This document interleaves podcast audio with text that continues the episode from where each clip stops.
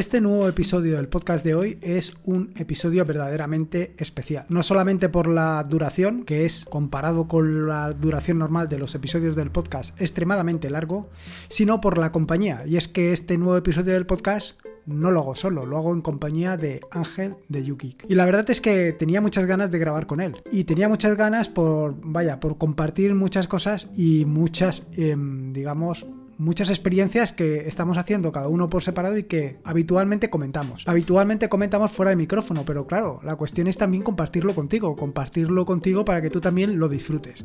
Así que hemos hecho un crossover un tanto especial. Un crossover en el que encontrarás la mitad del podcast, eh, bueno, perdón, la mitad del episodio en el podcast de Ángel, en el episodio, en el podcast de YouGeek y la otra mitad aquí.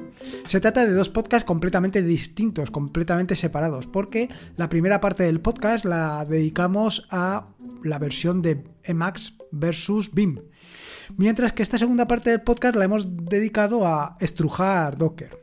Al final se han ido pues prácticamente a las dos horas y media de podcast. Claro, que vas a disfrutar una hora en un sitio y una hora en el otro pero te puedo asegurar que estuvimos hablando bastante más de dos horas y media. Yo creo que pasamos las tres horas largas.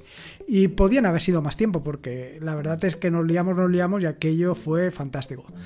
De cualquier manera, yo te invito a que escuches el podcast de hoy porque estoy convencido que lo vas a disfrutar mucho, mucho, sobre todo por la parte de Docker, porque mm, la verdad es que hemos estrujado Docker hasta mm, todo lo que se puede estrujar, eh, sacándole el máximo partido para que lo puedas aprovechar ya sea en un VPS, en, en una Raspberry o donde tú quieras.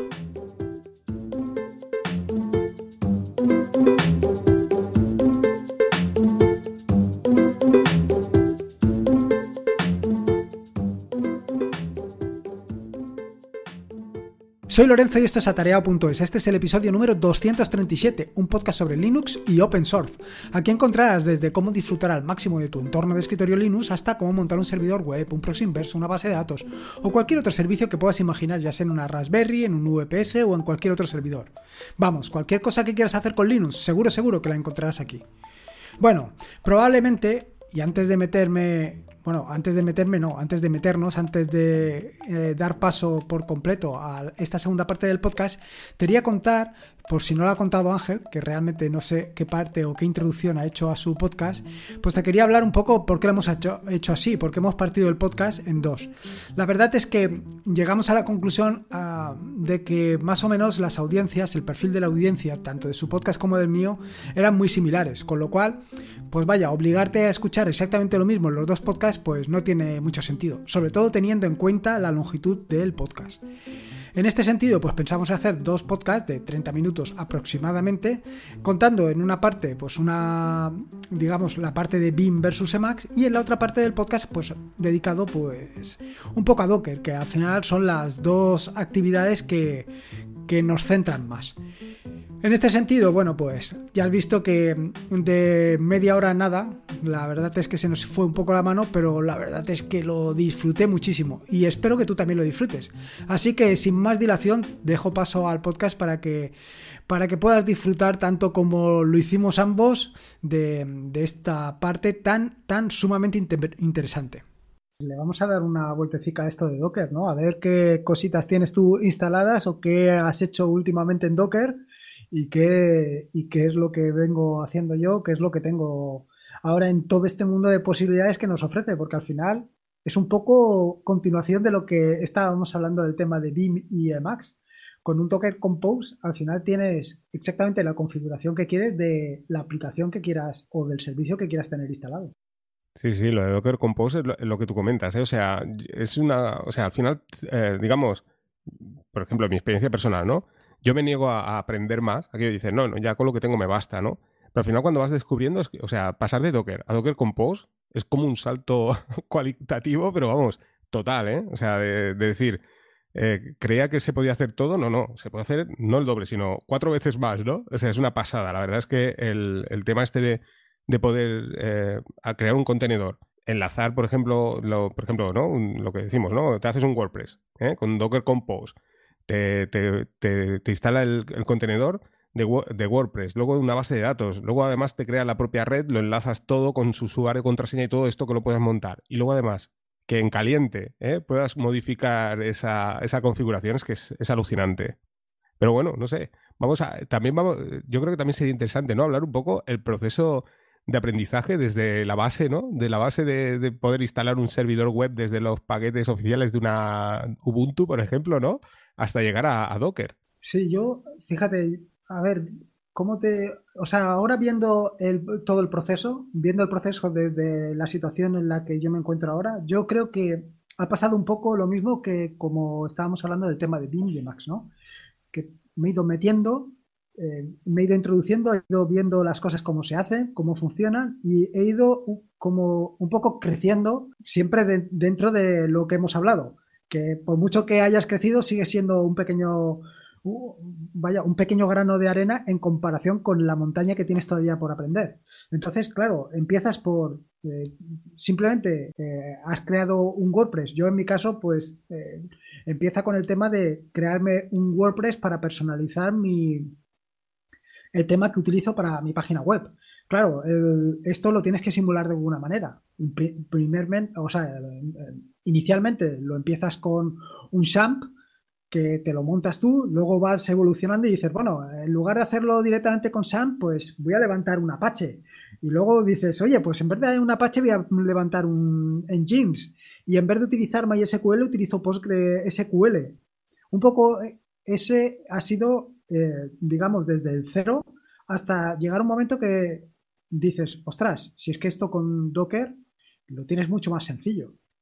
al final, mm, la obligación de tener que montar un servicio, por ejemplo, si lo quieres montar en tu ordenador, ponte que no se te ha ocurrido la brillante idea de utilizar una Raspberry para levantar todos estos servicios, sino que lo haces en tu ordenador.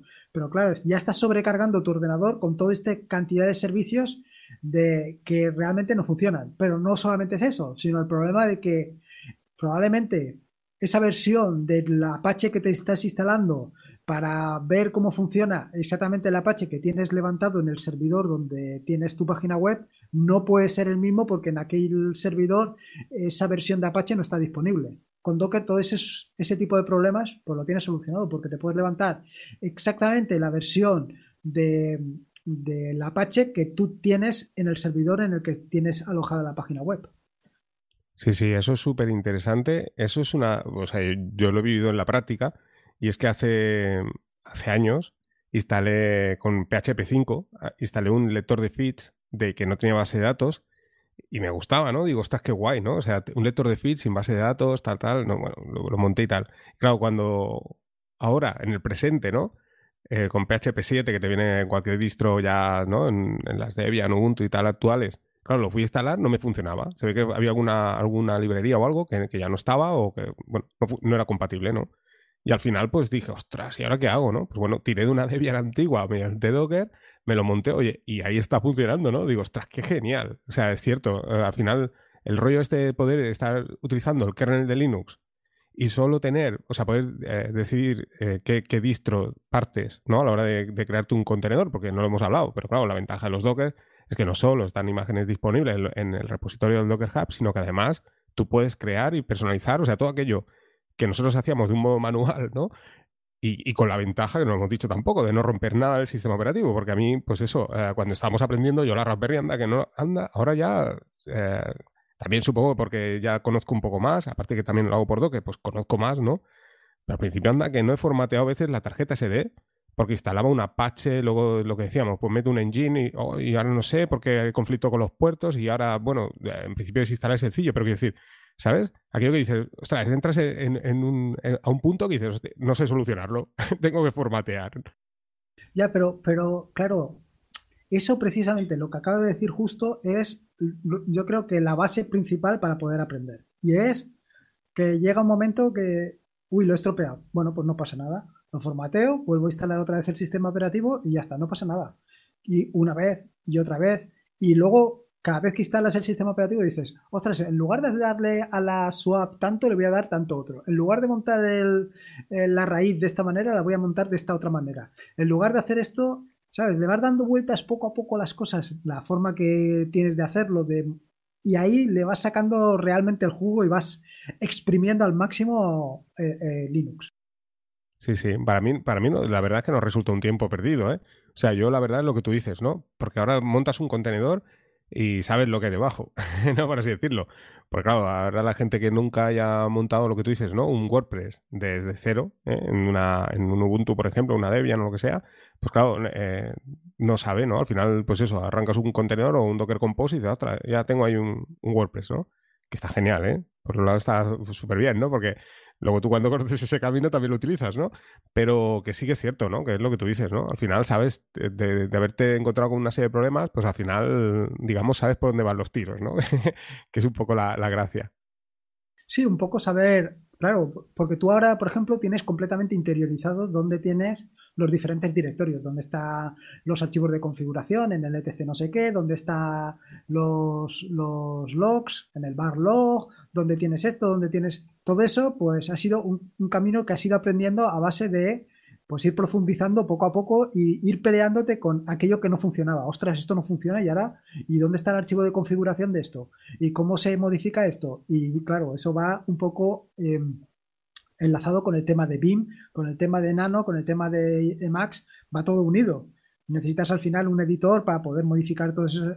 Quiero decir que al final es todo un pequeño camino, el camino del Jedi de antes, que, va un poco enlazado. Sí, sí, porque además es lo, que tú comentas. Yo recuerdo que yo mi experiencia, ¿no? empecé a utilizar Linux a nivel escritorio, pero bueno, aquello que me gustaba Linux por el software libre, todo el rollo, pero eh, al final lo estaba utilizando igual que Windows pero no entendía muy bien, ¿no? Todos los directorios y toda la historia está ahí. Y recuerdo que, bueno, una vez fui a la biblioteca y, había un libro de Linux y dije, ostras, ya está, aquí está toda la solución, ¿no? y, bueno, te explicaba un poco cómo estaban construidos los directorios y todo esto. Que a ver, lo lees y dices, vale, pero es lo que tú dices, es diferente. O sea, al final, como verdaderamente se aprende, es como tú estás explicando, es, peleándote, ¿no? Y digamos que empiezas a interiorizar cómo funciona todo, ¿no? Lo empiezas a entender y eso es otra historia, no tiene nada que ver. Claro, ahí es donde realmente un poco tiene, le, coge.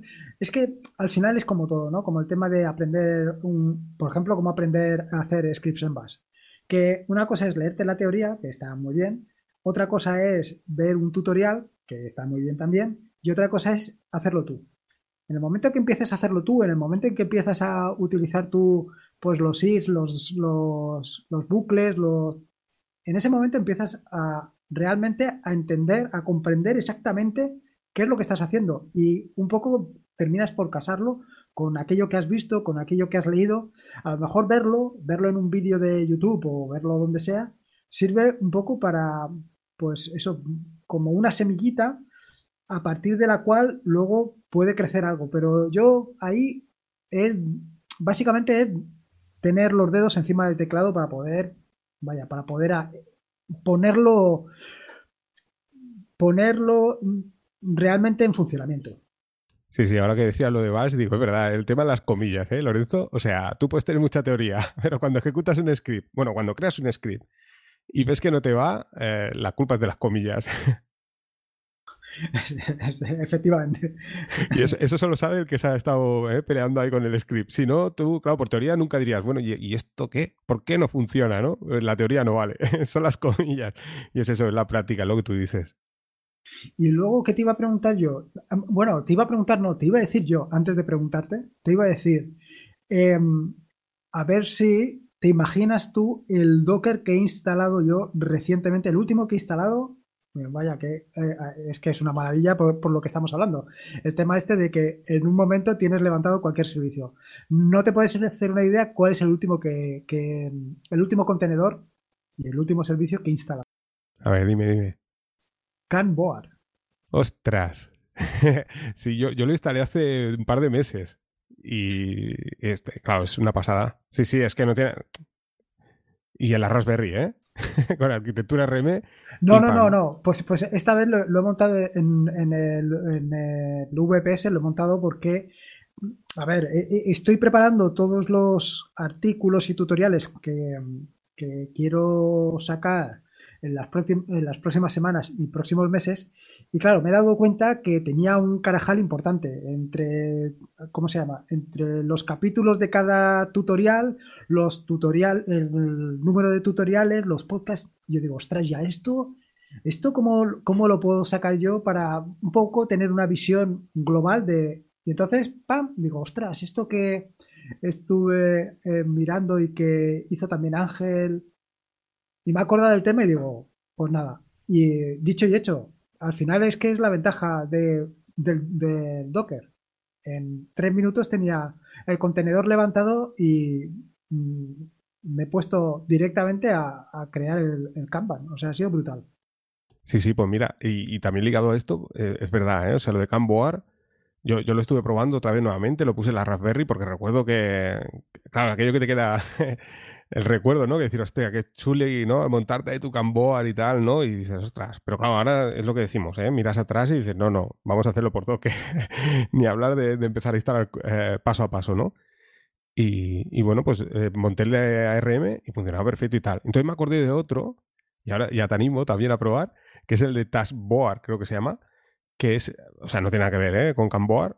Es, o sea, es también método Kanban, pero es súper más sencillo. Porque al final Camboard dice, o sea, es, alucinante como servicio porque es que también tiene un montón de funcionalidades, pero a nivel de gestionar el método Kanban es, digamos, más, más complejo, ¿no? No tan amigable, ¿no? Y entonces eh, me acordé de este, ¿no? De Taskboard. Y curiosamente, que quería grabar un podcast sobre este tema, curiosamente lo, lo vi, ¿no? Y bueno, miré en el, en el Docker Hub y claro, no había ni. O sea, había pues las versiones antiguas, ¿no?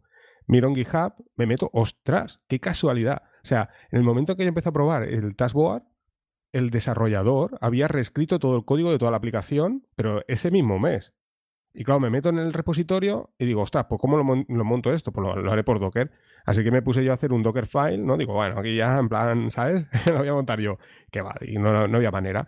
Y me metí en su repositorio y una de las ventajas que tiene, que yo creo que todos los desarrolladores están dando cuenta del tema Docker, ¿no? Está claro, que te, ponen el Docker file, ¿no? El Docker Compose en la raíz del, repositorio de GitHub, ¿no? De todos los, de los proyectos que están utilizando. Y en el caso de Taskboard, pues no estaba el Dockerfile. Entonces me puse en contacto con el desarrollador a través de GitHub. Esto es una de, las grandezas de GitHub, ¿no? Que, que, muchas veces, y tú que eres desarrollador, Lorenzo, David te quería hacer la pregunta. Eh, los desarrolladores, eh, yo creo, al menos mi experiencia, eh, o sea, les gusta que, nos pongamos en contacto con los desarrolladores y hablar de sus aplicaciones y hacerles propuestas. No sé tú qué opinas al respecto. Yo, creo que eso es eh, como es, justo y necesario. es, preciso, ¿eh? O sea, yo creo que un, a ver, será como todo, ¿no? Un desarrollador pequeño, un desarrollador que tiene pues, una aplicación que no tiene pues muchas estrellas en GitHub, quizá, eh, está ávido de que le llames, que te pongas en contacto con él, que le digas, que opines bueno, y supongo que los que tienen muchas pasará exactamente lo mismo. Yo, por ejemplo, esta de My Weather Indicator, pues de vez en cuando eh, se ponen en contacto conmigo, más que nada ahora o, recientemente para resolver algún que otro problema, pero si cualquiera me, me, da una idea para hacer cualquier cosa, joder, es que siempre, siempre viene bien, siempre eh, dices, al final es como, como te digo yo, como ese, esa esa puntita de orgullo que dices, ostras, hay gente que utiliza esto. Porque claro, es muy probable que haya mucha gente que lo utilice, pero tú realmente no eres consciente de que lo están utilizando. Y si no eres consciente, pues básicamente lo utilizas tú y no lo utiliza nadie. Y que alguien se ponga en contacto contigo y que no solamente te diga, oye, que esta aplicación que has hecho es una mierda, que no funciona absolutamente nada, sino que te diga, oye, que está muy bien, pero que yo haría esto otro, o que yo cambiaría esto, o que podrías hacer esto otro. Ostras, eso es un puntillo muy bueno, muy bueno. Y al final, creo que muchos pensamos que el desarrollador es alguien que está ahí arriba, que no te va a hacer caso. Ese, es el punto que, quería. Sí, sigue. No, perdona, es que es el punto, ¿sabes? Es la sensación que, que yo tenía también, ¿no? Pues, pues yo hasta ahora, siempre que me he enfrentado, siempre que he tenido que echar mano de alguien, eh, con independencia, eh, ya te digo, con independencia del tema de las estrellitas que pueda tener en GitHub o deje de tener, siempre me han contestado, siempre, siempre, siempre. Siempre me han dado una respuesta. Porque, eh, vaya, es lo que te digo, eh, un poco yo creo que está, está o estamos ávidos de que alguien nos dé su opinión, su pregunta, que nos diga, oye, simplemente que, te digan, oye, estoy utilizando la aplicación que has hecho y es que es brutal, o que te digan, oye, me gusta mucho, o que te digan, yo cambiaría esto, ¿por qué no has hecho esto otro? Ostras, todo ese tipo de sugerencias, pues... Eh, son brutales. Y por eso te digo que, a ver, hace, pues yo te diría que hace bastante, a ver, pues hace 12 o 13 años que me puse en contacto con un desarrollador o, yo te diría que más incluso, pero bueno, eh, con un desarrollador de una base de datos que había implementado en Java, claro, yo pensaba que, pues un poco lo que dices tú, ¿no? Que aquel me iba, o me iba a ignorar directamente porque yo a esa persona lo veía como un dios, básicamente, ¿no? Porque dices, ostras, una persona que ha hecho este, este, esta base de datos en Java y tal, y que funciona tan bien, no me va a contestar, y que va, todo lo contrario. Todos los problemas que le propuse, me lo resolvió, me dijo como, vaya, es que es brutal, eh, así de mano fue simplemente alucinante. Sí, sí, me estaba riendo, digo, sí, es que es así, ¿eh? lo ves como un dios, pero ojo, que yo también te veía a ti, Lorenzo, como un dios, ¿eh? porque yo era seguidor tuyo. Eh, aprovecho para decirlo, te lo he comentado alguna vez. O sea, yo cuando me empecé a introducir en el mundo Linux y todo esto, recuerdo seguir tu, también tu, tu blog y todo esto. Luego cuando me puse en contacto contigo, o sea, yo era como, ostras, el atareado, tío. O sea, es, es alucinante, ¿no? O sea, no, de empezar a seguir a, empezar a leer tu blog, ¿no? A, por ejemplo, ahora mismo estar haciendo un podcast contigo y hablar, pues ostras, para mí es como un sueño, ¿no? Pero al final soy gente de carne y hueso. Claro, tío, es que es, gente normal, pero, o sea, no, no, no hay nada más allá, simplemente que, simple, pues, pues un poco lo que haces tú, que lo que aprendes, lo que desarrollas, los, eh, las imágenes que creas, las compartes con todo el mundo. ¿Qué sucede? Pues que al fin y al cabo todo esto de, del open source y de compartir, pues em, no lo hace tanta gente. Ah, somos pocos los que compartimos realmente lo que hacemos. Digo, quiero decir, proporcionalmente a la gente que consume respecto a la que hace. Sí, sí, es, yo creo que es un poco la, grandeza del software libre, ¿no? Al final es lo que tú dices, ¿no? Que, que yo aporto un contenedor que he hecho yo, lo que sea, y luego al final la comunidad, a través de ese contenedor, pues modifica una serie de historias y al final me acaban devolviendo a mí algo que, que digamos, me gusta más. O sea, a lo mejor puede ser el inicio de algo que yo inicié, ¿no? Y al final me, devuelven algo más, grande que me, interesa más, ¿no? Al final, y aprendo algo que, yo no sabía, ¿no? Eh, respecto a, a lo que yo inicié. Oye, ¿qué te iba a preguntar yo? Del tema de contenedores, ahora, por ejemplo, para servidor de música, Tú que los has probado todos los que hay en el mundo mundial, ¿cuál es el que estás utilizando? Mira, yo ahora, te, voy a, decir, es verdad, pero un momento, voy a cerrar un segundo, ¿eh? perdona que te interrumpa, pero voy a encerrar un momento lo del Taskbar, porque todo esto venía a la referencia, que es que se, me iba de la olla. Eh, lo del tema, me puse en contacto con el desarrollador y le dije, oye, que no tienes un Dockerfile. Y me dijo, no, no me acuerdo de ¿eh? la conversación, ¿eh? me la estoy medio inventando, pero está ahí en GitHub, ¿no? Pero me vino a decir, ostras, un Dockerfile, ¿no? Y digo, sí, para montarlo y tal. Bueno, al final puse el Dockerfile y, ostras, genial. O sea, tú te lo, te lo construyes, el contenedor, a través del Dockerfile, y ahora ya está la versión de Taskbar. Quiero decir, porque si lo quieres probar, pues mira, ahí lo tienes, ¿no? Y, esto... Dime, dime. No, te iba, te iba, a preguntar, perdona que te interrumpa, te iba a preguntar por, por esto de Taskbar, ¿qué, ¿qué, diferencia hay con, con Camboard? Bueno, la, diferencia es la sencillez, porque Camboard tiene un montón de plugins, de un montón de historias. Luego, a la hora de tú hacer los. o sea, Camboard es más. Tú ves el, panel Kanban como te lo. Como lo o sea, no como, no como entre yo, a ver si me entiendes, pero como entre yo. Quiero decir, tú entras y ves un panel ya directamente, ¿no? Y bueno, es, eh, puedes hacer diferentes tareas también.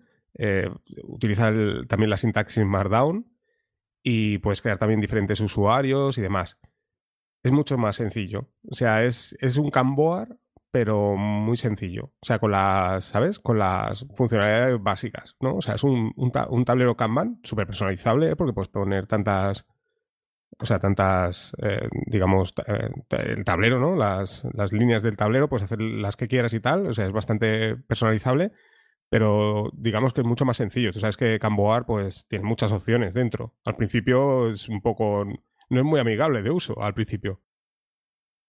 Ya, vaya, yo es que básicamente ahora, como estaba diciendo, lo estoy utilizando solamente para eso. Entonces, estoy haciendo lo que es un Kanban básico, puro y duro.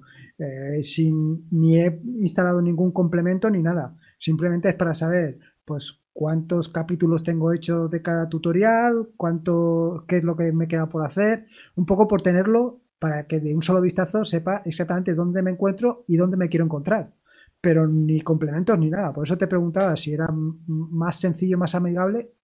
mm, eh, el otro. Sí, sí, por eso, por eso te lo comentaba, o sea, me ha venido a la mente cuando me lo estabas explicando, porque digo, ostras, Camboar tiene lo suyo y este es mucho más sencillo. Creo que te va a gustar más, ¿eh? Es mucho más sencillo, ya lo, ya lo verás. Más, amigable total. Y bueno, lo, monté también en el. Que esto entraremos ahora más en profundidad. Pero antes también quería hacer una pequeña. Una pequeña anécdota que digo con Traffic y demás, que, bueno, esto ya lo, dejamos para el segundo nivel, pero lo, puse en el VPS con Traffic y todo esto, es una pasada, claro, haces desde cualquier navegador, es genial. Y luego respecto al tema de los desarrolladores, pues yo sí que es verdad que a lo largo del tiempo me he puesto en contacto con un montón de, desarrolladores de aplicaciones que me gustaban. Y podría decir aquí, ¿sabes? Decir, porque está ahí, ¿no? En GitHub, que por ejemplo la gente que utiliza Joplin, la gente que utiliza Orly, Simple Task, incluso que ahora esta semana pasada me puse en contacto con el del Open To Do List, otra aplicación también que quería hablar en breve, a ver si, si mejora un poquillo más porque está ahí. O sea, la aplicación está muy bien, pero digamos la sincronización con servidor web por ejemplo, pues no está. Pero el caso de Joplin, Orly y Simple Task, o sea, si ahora hay sincronización, esto seguro, ¿eh? estas tres, si hay eh, sincronización mediante web app, es gracias a mí, que está dando por saco ahí en GitHub. Yo me puse en contacto con los desarrolladores en su día con Joplin. Recuerdo que estaba con OneDrive y le dijo, oye, ¿por qué no está por WebDAV? ¿Por qué no también, si no con Nextcloud y, y Orly y Simple Task? Igual, la última ha sido Simple Task, que tenía sincronización con, con Nextcloud. Y me puse en contacto con el desarrollador, lo que tú dices también, ¿eh? O sea, con cada desarrollador que me he puesto en contacto, eh, lo que tú dices, la nube, ¿no? Y el de Simple Task me puse y sí, sí. O sea, es que me, me pasó por, por privado, ¿no? Eh, un enlace de la APK para que la probara, pero instantáneamente, ¿no? Y dije, ostras, el tío, o se puso manos a la obra y nada, en un par de horas o tres me, pasó la APK, ¿no? Me dijo, pruébala para Android, ¿no? Y le dije, ostras, está genial, ¿no? Pero claro, eh, te, obligaba a tener certificado HTTPS, ¿no? Y le dije yo, ostras, pues, ¿sabes? Y así como tope tímido, ¿no? Le dije, ostras, a ver, yo, yo lo, lo iba a utilizar así, ¿no? Le dije, oye, ¿y no puede ser que con HTTP también funcione, por ejemplo? Pues si lo quieres utilizar con un VPN en tu red local y tal. Y el tío me dijo, espera, ostras tú, al cuarto de hora va y me la envía, prueba, ostras, funciona, ¿sabes? Genial. Entonces él me comentó, dice, la voy a meter en F-Droid. Y digamos que tengo pendiente hablar un podcast, aunque bueno, ya mira, ya lo estoy hablando aquí públicamente, la aplicación de Simple Task de Android y bueno, pues ya lo ves, compatible con servidores web. Y todo gracias a esto, lo que decimos, ¿no? Ponerte en contacto con los desarrolladores y decirle, oye, ¿sabes? Sí, sí, sí. Es que eh, eh, eh, es un poco lo que íbamos a, lo que, lo que estabas comentando antes, ¿no? Que dices, allí ese hombre mm, me va a decir, esta persona, este ser, ¿por qué se atreve a hablar conmigo? Y es al revés. las posibilidades y, y sobre todo es eso, que tú vas a darle un punto de vista distinto al que él tiene. A lo mejor a él nunca se le había pasado por la cabeza crear un, o compartir el Dockerfile. Y a lo mejor él lo tenía hecho. O, cualquier otra cosa, ¿sabes? Es que es brutal. Pues nada, respecto a lo que me decías, eh, servidores de música. Bueno, yo en su, día de Supisonic, que es el. que por cierto han sacado una nueva versión, ya la he visto. Me ha, tentado, ¿sabes? a, hacer el Dockerfile, a ver qué tal. A ver, ha pasado a la versión 6 Está muy bien porque Supisonic en su día, pues, eh, digamos, el proyecto estaba en... Que esto es una de las cosas también que desconozco, ¿no? Pero eh, te quería, mira, comentario de pasada también. Aunque nos vamos, nos estamos yendo un poquito el tema. Pero va ligado, pero bueno. Eh, Supisonic estaba el repositorio en GitHub, yo lo encontré y dije, ostras, qué guay, ¿no? O sea, eh, hice el, el, el monté el Docker, pruebo el servidor, genial.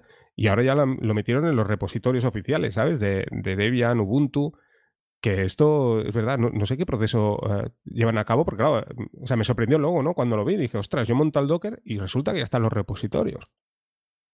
a ver, supongo que este hombre llevaría tiempo ya metido en el tema para que lo entraran dentro de los repositorios oficiales. Yo la verdad es que eso es un camino que no he explorado y que no creo que vaya a explorar porque al final son tantas cosas que no, puedes hacerlo todo.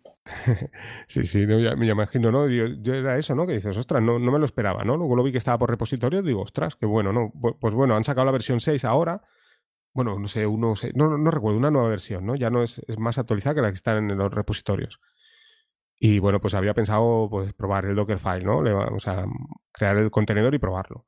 Luego también está el Legonic, que me gustó mucho más porque el Legonic es mucho más ligero, pero en contra tiene el, tema de que las portadas, si tú tienes un, audio en MP3 ¿no? y tienes integrada en la, en la metadata la portada, pues no la sincroniza el servidor, solo sincroniza los archivos con el título y demás, pero no te sincroniza las portadas. Y esto, claro, mm, es un poco negativo. Yo me puse, también me puse en contacto con el desarrollador, le dije, oye, esto no mola, ¿no? Y él me dijo, eh, ahora no recuerdo, ¿no? Pero yo creo que iba un poco más enfocado al tema de que él decía, claro, eh, prevalece la, la, ligereza, ¿no?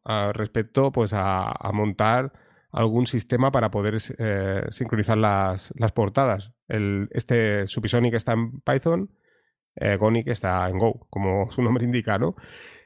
Y bueno, pero me gustaba más Gonic por eso, porque es como que el servidor siempre estaba despierto, ¿no? Estaba a la escucha, ¿no? Me gustan mucho los lenguajes, los, los servicios de lenguaje de programación de, en Go. Por cierto, Lorenzo, te presiones de aquí, te animo a que desarrolles en Go. No sé si lo tienes en mente. No, todavía, todavía no. Ahora, ahora todo lo que estoy haciendo es en, bueno, todo no, pero hay una parte que, que es en, ¿cómo se llama? En Python y otra parte que es en JavaScript. Pero Go lo tengo ahí, ¿eh? Lo tengo ahí en el foco pero una cosa detrás de otra. Es que todos los servicios así súper interesantes, incluso aplicaciones, te quedas alucinado porque dice, ¿qué tienen en común? Que están eh, desarrolladas en Go. ¿eh? No sé si te has dado cuenta que muchos de los servicios así, pues, están la mayoría y ligeros, ¿eh?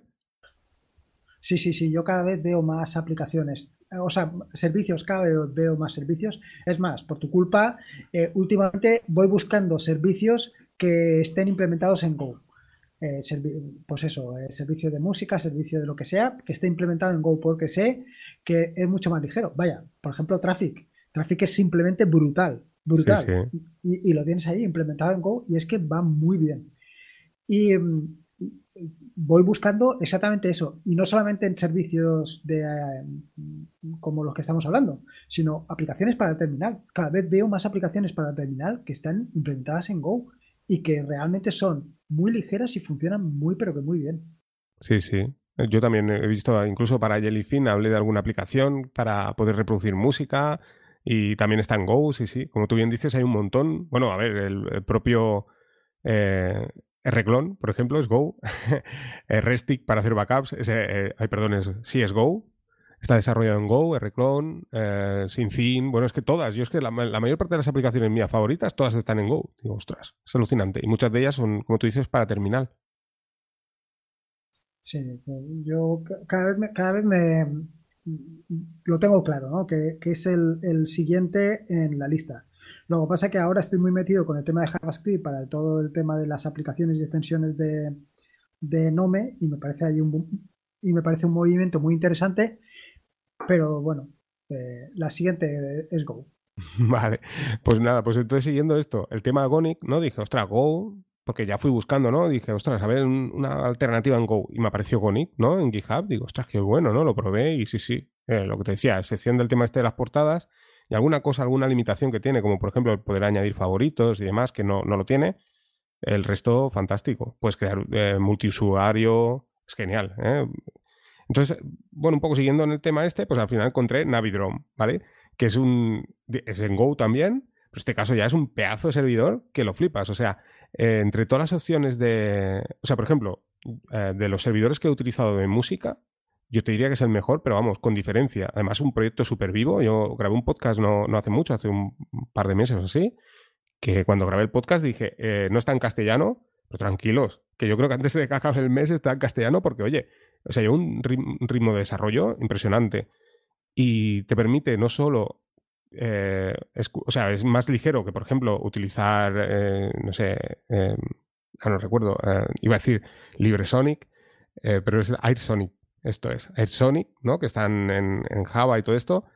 Pues esto, claro, estar en Go es más ligero, pero además es que tiene incorporado también el reproductor web, lo tiene todo. Y puedes crear listas, es buenísimo porque tiene multiusuario y puedes además eh, compartir las listas, que eso está genial, ¿eh? me, llamó mucho la atención. O sea, tú puedes, eh, al final yo tengo, por ejemplo, puedo tener mi, mi, colección musical, ¿no? Y yo la comparto contigo toda mi música, pero claro, yo me hago mi lista del mes, ¿no? Digo, ostras, qué guay estas canciones que están sonando ahora, ¿no? Y las puedo compartir contigo y decirte, oye, mira, Lorenzo, escucha la lista y la puedes escuchar, esto está genial, ¿eh? Para la gente que, que tiene servidores de música, pues está súper bien. Y este, pues claro, aquí sí, puedes, puedes previsualizar las portadas, todo y funciona genial con aplicaciones de, de dispositivos móviles, ¿no? Como por ejemplo de Sub, ¿no? Que es la, que yo utilizo. Está genial, es que funciona súper ligero, súper rápido y, súper bien. Es que es muy bueno. Yo es, es el más completo, es el que tiene todas las opciones. Digamos, es la alternativa directa a, a o Subsonic directamente, pero es que yo creo que supera, es que supera a, esos servidores en ligereza y en funcionalidades. Y ya te digo, es que cada mes está saliendo más cosas. por ejemplo, AirSonic es un proyecto que que está vivo todavía, pero digamos que las actualizaciones van muy con cuentagotas. O sea, yo ahora no recuerdo cuándo es la última actualización del Sony, pero igual hace meses. En cambio, Navidrom, y esa es un poco la ventaja del Docker, ¿no? Que lo tienes y, ostras, que se actualiza. O sea, tal, tal cual, eh, en el momento que se publica el repositorio de, de Navidrom, ¿no? Una actualización, pues ya, claro, como es el Docker directo de ellos oficial, automáticamente ya tienes la actualización mediante Docker, de manera que si lo tienes instalado en tu máquina, ya sea con ARM, AMD64, la arquitectura que utilices, oye, pues lo, actualizas y ahí, lo tienes. Ya, es que, es que las posibilidades que tienes de hacer eso, que claro, de ahora lo piensas y un poco hablando de lo que estábamos comentando inicialmente, dices, si cada uno de todos estos servicios que tengo que probar o que he estado probando, pues Gonic, eh, Supisonic, eh, los tienes que hacer uno a uno, levantando tu Apache o tu Nginx, levantando tu base de datos, levantando todos los servicios, ostras, es que no tendrías tiempo suficiente para ir probándolos. Pero de esta manera es, levantas el, contenedor, hacer la prueba. Ah, pues sí, pues sí que me interesa, pues no me interesa, pues este es mejor, pues este se adapta mejor a lo que yo busco o lo que no busco. Es que eso es un momento. Y de la otra manera es un infierno.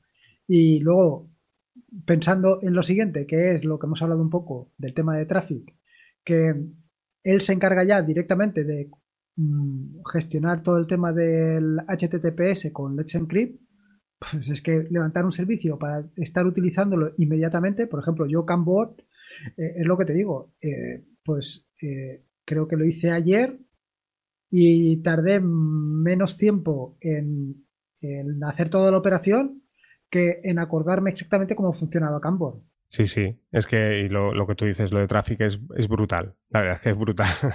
es un poco difícil de entender, bueno, difícil, un poquito complejo de entender si al principio, ¿no? El funcionamiento, pero cuando lo tienes es que es, vamos, es impresionante porque, claro, eh, solo instalándolo el, el, Docker, lo tienes ahí, es decidir tú qué contenedores abres a la red y cuáles no, ¿sabes? Y como yo muchas veces he dicho, claro, no, no tiene nada que ver el montarte, por ejemplo, un Nextcloud o un servidor de música o, por ejemplo, montar un Jellyfin, ¿no? Que también no lo he comentado, ¿no? Pero Jellyfin para música también la utilizo, eh, que es, bueno, ya, ya lo conoces. no sé si lo sigues utilizando. ¿Lo sigues utilizando, Lorenzo, Jellyfin? Pues no. Ahora me he vuelto a Plex porque... porque me, eh, Te ha sido la competencia. Ya, sí, me, me, me he vuelto a Plex porque, a ver, creo recordar, es que no me acuerdo, donde, no me acuerdo si lo monté en un a ver, yo lo estoy consumiendo todo, tanto Plex como en su momento Jellyfin, lo estoy eh, consumiendo a través de un Fire Stick. Y no sé por qué, pues o bien el servidor no lo tenía bien, o bien la comunicación con el, con el Fire Stick no funcionaba bien, o vete a saber qué, que me daba problemas. Y es que con Plex no tengo ningún problema, entonces pues tampoco me he querido calentar mucho más la cabeza. Sí, sí. No, a ver, yo lo, decía porque, claro, en el caso de Jellyfin, ahí sí que tienes que utilizar sí o sí Traffic. Por ejemplo, bueno, no, no obligatoriamente Traffic, pero quiero decir que para, abrirlo a la red eh, va de tu cuenta. Al final tienes tú que, cifrar el contenido, ¿no? Si, si, lo vas a enviar, cosa que no sucede, por ejemplo, con Plex, que al final estás utilizando los servidores de Plex y ahí, pues, o sea, para por sencillez, claro, Plex, está claro. Eh, al final ellos te hacen el 80% del trabajo, por así decirlo. En cambio, Jellyfin, pues al final eres tú el que tienes que que buscarte la vida para, pues esto, para crear los certificados y todo el rollo, ¿no? Si lo vas a abrir a la red. Y te lo decía por esto que, es genial. O sea, en el caso de. Se me, se pasaba por la cabeza, ¿no? El tema de Jellyfin, ¿no? Que a lo mejor tú dices, no, pues Jellyfin no quiero abrirlo a la red, lo quiero tener en mi red local. Pero, o sí, ¿no? O Navidrom sí, por ejemplo, ¿no? Pues claro, es simplemente pensar qué es lo que quieres abrir a la red, ¿eh? De Traffic y, ostras, es que en un minuto lo tienes abierto y, y, y luego lo que decimos, que estos servicios no son lo mismo consumirlos, por ejemplo, un, un Cloud, ¿no? Tú lo puedes tener en tu red local para que te haga un backup de tus fotos y está muy bien y funcione perfecto, ¿no? Pues claro, no, no, digamos, no explotas todas las características que tiene un Cloud, o sea, lo suyo es abrirlo a la red y, por ejemplo, decir, mira, pues tengo esta, este directorio que quiero compartirlo con Lorenzo, ¿no? Y te paso el enlace y te digo, oye, mira, si en una hora no has abierto, ¿eh? todas estas funcionalidades que tiene, eh, por ejemplo, en Sclavo o cualquier otro servicio, claro, si lo tienes abierto a la red, no tiene nada que ver. Y al final, pues, en este mundillo que estamos viendo ahora de las nubes, ¿no? Con el tema de Google Fotos y todo el rollo que nos están haciendo pasar por caja, aparte del tema de la privacidad y demás, el poder tú montarte tu, tu servicio, por ejemplo, una Raspberry, ¿no? Y montarlo de esta manera, de un modo súper sencillo, con Docker, eh, crear los certificados, hacerlo todo de un modo súper automático, ¿eh? casi, sin complicaciones. Y bueno, pues eso, eh, tener un servicio tuyo, eso sí, como tú muchas veces comentas, ¿no, Lorenzo? Al final eres tú el que tienes que gestionar y el que tienes que mantener todo eso, ¿no? Porque cuando se rompen te acuerdas, ¿no? Bueno, a ver, e, es el inconveniente, pero es la ventaja. Y de todas maneras, un poco es lo que dices. Tú imagínate ahora eh, que te montas un servicio de fotos eh, utilizando todas las herramientas, ¿no? Tu Nginx, tu MySQL o tu PostgreSQL y por lo que sea se estropea. ¿Cuánto tiempo te va a costar volverlo a levantar para tenerlo como lo tenías antes? Ahora con un Docker, con un Docker Compose, eh, es que no ha terminado de caerse y ya lo tienes levantado. Es más, puedes tener un servicio que esté monitorizando si se ha caído para poder levantarlo y punto pelota. Sí, sí, súper sencillo. A ver, aquí el, también el secretillo es hacerte un buen backup de, la configuración, ¿no? Por si acaso. Pero sí, sí, es que es súper fácil, la verdad es que sí. Y luego también una de las ventajas es el tener varios servicios en paralelo, ¿no? Porque al final yo puedo tener un Navidrom. A ver, no tenía mucho sentido, ¿no? En el caso de Navidrom, porque al final tú puedes crear diferentes usuarios y demás, ¿no? Pero, eh, no sé, tú puedes crear un servicio, un Navidrom, por, por decirlo así, privado mío, ¿no? Dentro de mi red local y otro decir, no, y este lo comparto con Lorenzo, lo abro a la red con Traffic, ¿no? Y al final tengo dos Navidroms que tú, si esto lo haces mm, convencionalmente, ¿no? Con un servidor, pues oye, eh, tienes que empezar a configurar el tema de los puertos y demás, igual que Docker, pero quiero decir que con Docker es mucho más sencillo. Es que al final es tan sencillo como utilizar la misma línea de terminal con la que has construido ese contenedor y decirle, vale, el mismo, pero con, con otro puerto diferente, ¿no? Ahora eh, digo, voy a ver yo, voy a ver yo los servicios que tengo levantados en el, en el VPS para ver un poco el, eh, el, historial. Y es que tengo levantados como 28 servicios. es, que es, brutal, es brutal. Pues, pues eso, eh, un poco los que los que hemos ido hablando, pues es que cualquiera, cualquiera de los que, pues un Jeans, todo ese tipo de servicios, pues los tienes ahí.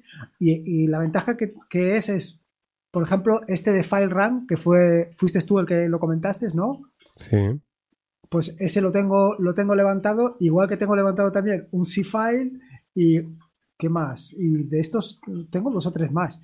¿Por qué? Pues simplemente por, por, eso lo levantas, lo pruebas, ves cómo funciona, ves si se adapta un poco a tus necesidades y luego lo borras. A mí pues estos los tengo todavía levantados que tarde o temprano los tendré que, tumbar y quitar, porque al final ocupan espacio y no sirven para nada, pero bueno. Sí, yo, yo al final lo que hice al final es ir por el tema liviano, ya te lo comenté, al final volví otra vez a, las raíces, ¿no? Y bueno, servidor web da papel, y, y, ya está, por, simplemente por eso, por la ligereza, ¿no? Que va súper rápido la sincronización y, mira, al final lo dejé por WhatsApp.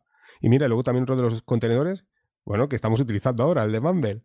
Yo tengo, mira, pues yo tengo ahora que lo dices, uno de Mumble y tengo también otro que es Mumble Web, que es para utilizar directamente Mumble, pero eh, vaya, el cliente, el cliente directo. Ostras, e-, ese quería probarlo porque lo, te escuché en el podcast que lo comentaste y he estado dos, tres veces, ¿sabes? Aquello, lo que pasa empiezo a divagar, ¿no? No sé si a ti te pasa. empiezo a lo mejor con lo del, de esto, eh, me, quedo así un poco abarrancado y digo, y me pongo a hacer otra cosa y ya se me va de la cabeza, ¿no? Luego otro día me vuelvo a empezar y digo, ostras, voy a poner lo del, lo del servicio web, ¿no? De Mumble, pero no, no lo he llegado a probar. Pues la verdad es que yo pensaba que no, o sea, que, que vaya, que no funcionaba tan bien, pero la verdad es que para una persona que no tenga a su acceso, a su acceso, que no tenga a, mano, que no tenga su cerca un cliente, pues es una solución brutal. Y ahora que lo dices, estaba mirando y me acabo de dar cuenta que tengo levantado también un Nextcloud. Ostras, o sea que tienes tres, cuatro nubes ahí metidas, ¿no? Sí, sí, sí. Bueno, a ver, de estos también tengo, a ver, últimamente que estoy utilizando para compartir archivos, pero básicamente eh, simplemente para dar un enlace para quien se quiera descargar el archivo es Droppy. Y la verdad es que es muy sencillote y funciona muy bien. Y no sé, no sé ahora de recordar si era un Go también, ¿eh? Ostras. Sí, sí, es fantástico, ¿eh? Yo cuando lo recomendaste lo probé y muy bien, muy bien. La verdad es que está, está muy bien el, servidor, porque es lo que tú dices, ¿no? Al final no es necesario montar una super nube para, para compartir un archivo. Y de hecho, para, digamos que para compartir archivos, eh, cuando lo pruebas dices, ostras, tiene más lógica esto que no montarte un Nextcloud, sí, sí. Claro, es que muchas veces eh, eh, te lías, o sea, yo, a ver, el Nextcloud, realmente, ¿para qué lo necesitas? Para compartir documentos, o sea, una cosa es que te metas en él y empieces a editar ahí documentos, pero yo es que realmente editar en un navegador, pues no lo hago, ni siquiera para, ni siquiera para la página web. Para la página web eh, lo hago todo directamente en BIM, luego copio y lo pego en el WordPress, sin, sin hacer nada más. No sé, me, resulta mucho más práctico que irme a la página web, mm, aunque sea tu propio servicio, y empezar a editar ahí. Que eh, Claro, si lo tienes que hacer de manera compartida con otras personas, pues sí que tiene más sentido, pero así. Sí, es que Nextcloud, eh, o sea, está súper bien porque digamos que es como una de las joyas de la corona, ¿no? Del software libre. La verdad es que a mí me parece alucinante, o sea, como servicio en general, ¿no? Porque tiene todo, es una nube que lo tiene todo, ¿no? Pero, o sea, como tú bien dices, yo creo que está bien para alguien que, o sea, para el que sabe también, ¿no? Pero para alguien que no sabe, por así decirlo, ¿no? Tú te montas un Nextcloud y dices, ostras, pedazo de nube que tengo aquí, ¿no? O sea, eh, supera a Dropbox y digamos que funciona perfecto, ¿no? Lo que pasa que, claro, eh, tú al final te das cuenta que, y esto podríamos hablar un poco de una reflexión que lo hablamos, hablamos hace, no hace mucho, pasa como con Linux, ¿no? Al final digamos que es un, lo que, lo que decíamos, ¿no? Es un, es un puzzle, ¿no? De diferentes servicios que todos los juntas y haces una nube que se llama Nextcloud, ¿no? O sea, tienes por una parte la gestión de calendarios, de tareas, o sea, tienes un radical, ¿no? Seamos claros, ¿no? Tienes un, un servidor de RSS, tienes un Fresh RSS, o sea, a través de todas esas aplicaciones que tiene integradas Nextcloud, pues eso, es un puzzle que vas montando piezas y al final tienes Nextcloud.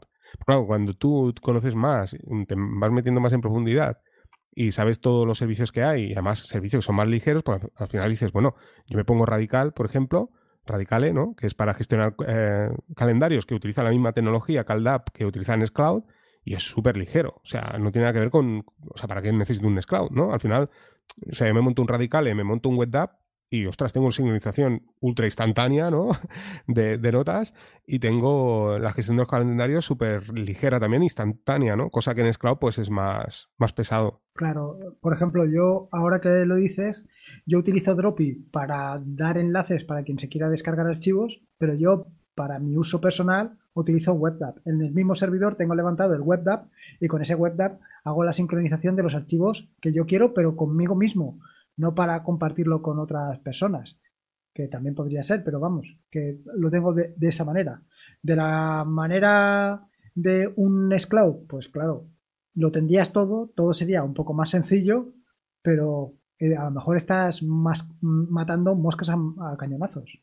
Sí, sí, es lo, que, lo que tú dices. No, y al final es eso que dices, ostras, levantar un Scout para compartir cinco eh, PDFs, pues dices, pues no, es como que no, ¿no? Al final dices, es lo que tú estabas comentando, ¿no? Una aplicación que probablemente esté en Go, como tú dices, súper ligera, es que no consume nada y es como no tener nada. Luego, claro, y quieras que no, pues un esclavo es pesado, es pesado y luego tienes que actualizarlo, ¿no?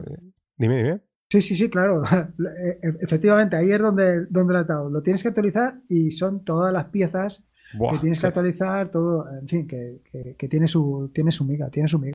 Claro, el, servicio este actualizarlo es, es, vamos, no sé, tres segundos, ¿no? En cambio, un esclavo, pues tiene lo suyo, ¿no? Y dices, ostras, al final mantener todo eso para una cosa determinada, pues como que no te vale la pena, ¿no? Desde mi punto de vista, vamos.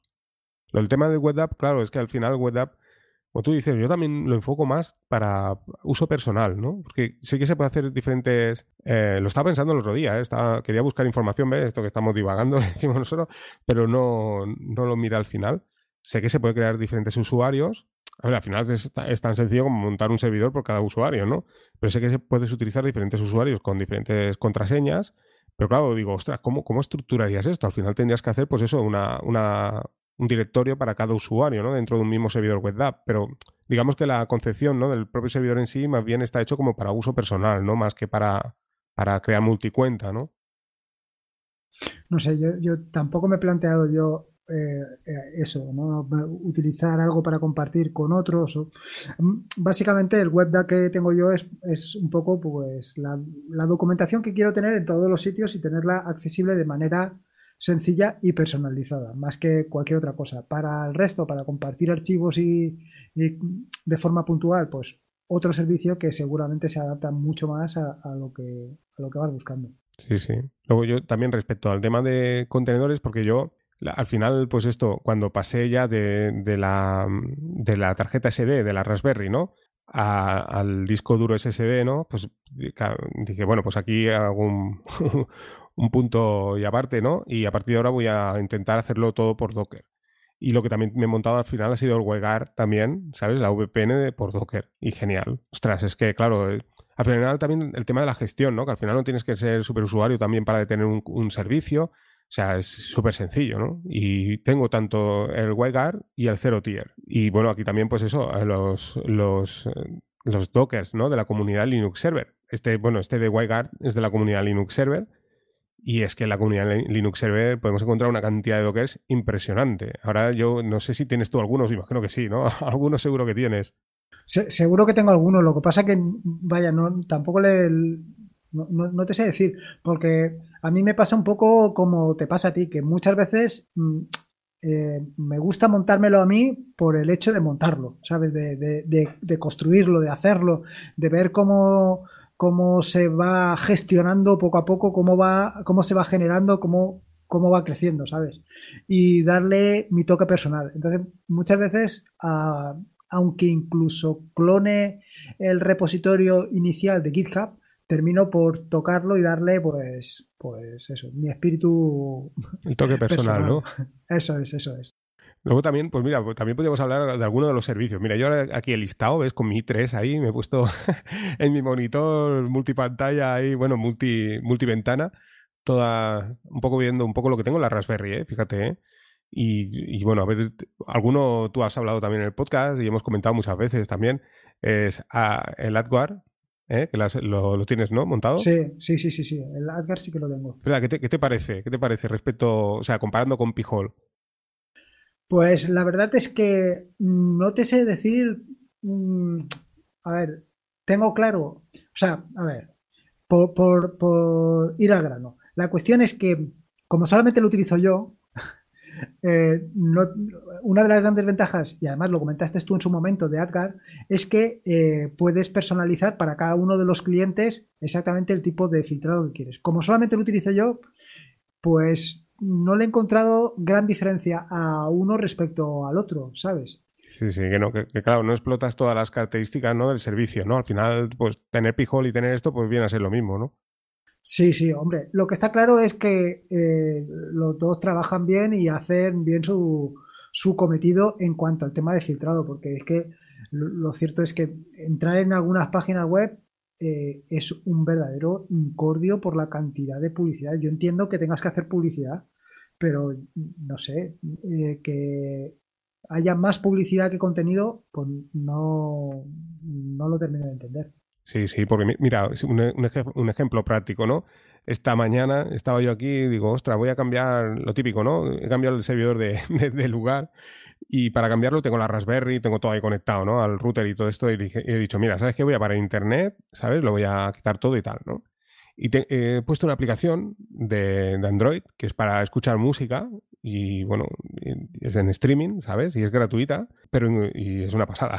ya, ya, hablaré también del tema. La cuestión es que, y es, es legal, ¿eh? O sea, está en el Web Play Store. La historia está en que, bueno, la puse en su día y digo, ostras, pero ¿dónde está el secreto de esto, no? Y empecé a buscar en, internet algún artículo y esto, porque lo encontré en Google Play Store, ¿no? Y había artículos donde hablaban y decían, sí, sí, pero claro, eh, se basan en la publicidad, pero no hay. Em, o sea, casi no te sale publicidad, ¿no? Y a mí es que no me salía publicidad. Claro, yo no era consciente que era Edgar el que me estaba filtrando la publicidad. Claro, al desconectar internet, estaba utilizando la red de datos y ¡guau! Brutal, brutal el nivel de publicidad, ¿sabes? A ver, yo, o sea, yo lo entiendo y entiendo pues que mm, vaya que se tiene que mantener de alguna manera.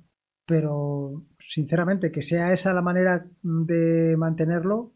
Si tienes un artículo, a ver, yo normalmente lo que me estoy encontrando es que donde se publican artículos de mucha calidad, no hay publicidad o no hay tanta publicidad como en aquellos otros sitios donde eh, los artículos, pues sí, eh, dicen, se ha liberado la última versión de Perico de los Palotes y ya está. Y poco más que te dicen eso. Y, en medio de todo eso hay una cantidad de publicidad brutal. Sí, sí, sí. sí. ¿En serio? ¿Me habéis hecho venir aquí a ver publicidad? No, hombre, no. Sí, sí, yo recuerdo, ¿te acuerdas que te pasé en el enlace de uno? Porque me, llamó la atención, porque fue también la, misma situación de hoy, ¿no? Aquello de desconectar esto, ¿no? El claro, entonces tenía Prijol, me parece. Y no voy a decir el blog, pero un blog muy conocido también de Linux. Y, me acuerdo que te lo envié porque dije, hostia, Lorenzo, es que flipé. O sea, era lo que tú dices, era un artículo de, no llegaba ni a 50 líneas, ¿sabes? Y es que era estaba, o sea, era súper largo el artículo, pero era por toda la publicidad, claro. Me llamó la atención porque cuando lo abrí con, con publicidad flipé, porque dije, ostras. Y luego era un artículo de, de, de 20 líneas.